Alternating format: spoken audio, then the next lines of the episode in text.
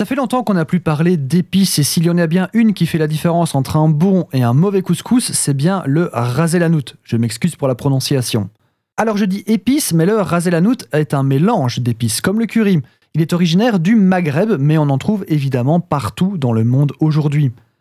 Raselanout signifie littéralement tête de l'épicerie. Donc comprenez par là le meilleur de la boutique, la cerise sur le gâteau, la crème de la crème.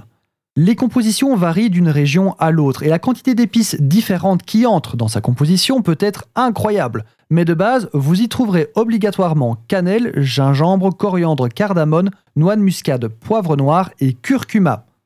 Addition classique mais non obligatoire à cette liste de base, vous retrouverez facilement le cumin, les graines de fenouil ou encore le gingembre.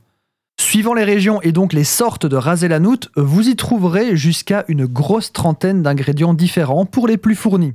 On le retrouve dans le couscous, comme je disais tout à l'heure, mais pas que. On le retrouve dans les tagines ou dans le shorba, pour ne citer que, mais aussi dans les pâtisseries, car il se marie très bien avec le miel. Vous pouvez bien sûr en ajouter où bon vous semble, pourquoi pas dans votre soupe à l'oignon, votre omelette au poivron ou dans votre café comme on le fait au Maroc. Alors, une chose à laquelle il faut faire super attention. Dans les souks touristiques, il y a énormément de raselanout et d'épices en général qui sont de très très mauvaise qualité. Littéralement des pièges à touristes. Il a été calculé que certaines épices vendues en souk contenaient jusqu'à 70% d'agents de coupe. Donc vous n'achetez dans ce cas que 30% du poids payé en épices, le reste étant laissé à l'appréciation du charlatan. Verre pilé, sable, semoule coloré ou sel quand vous avez de la chance.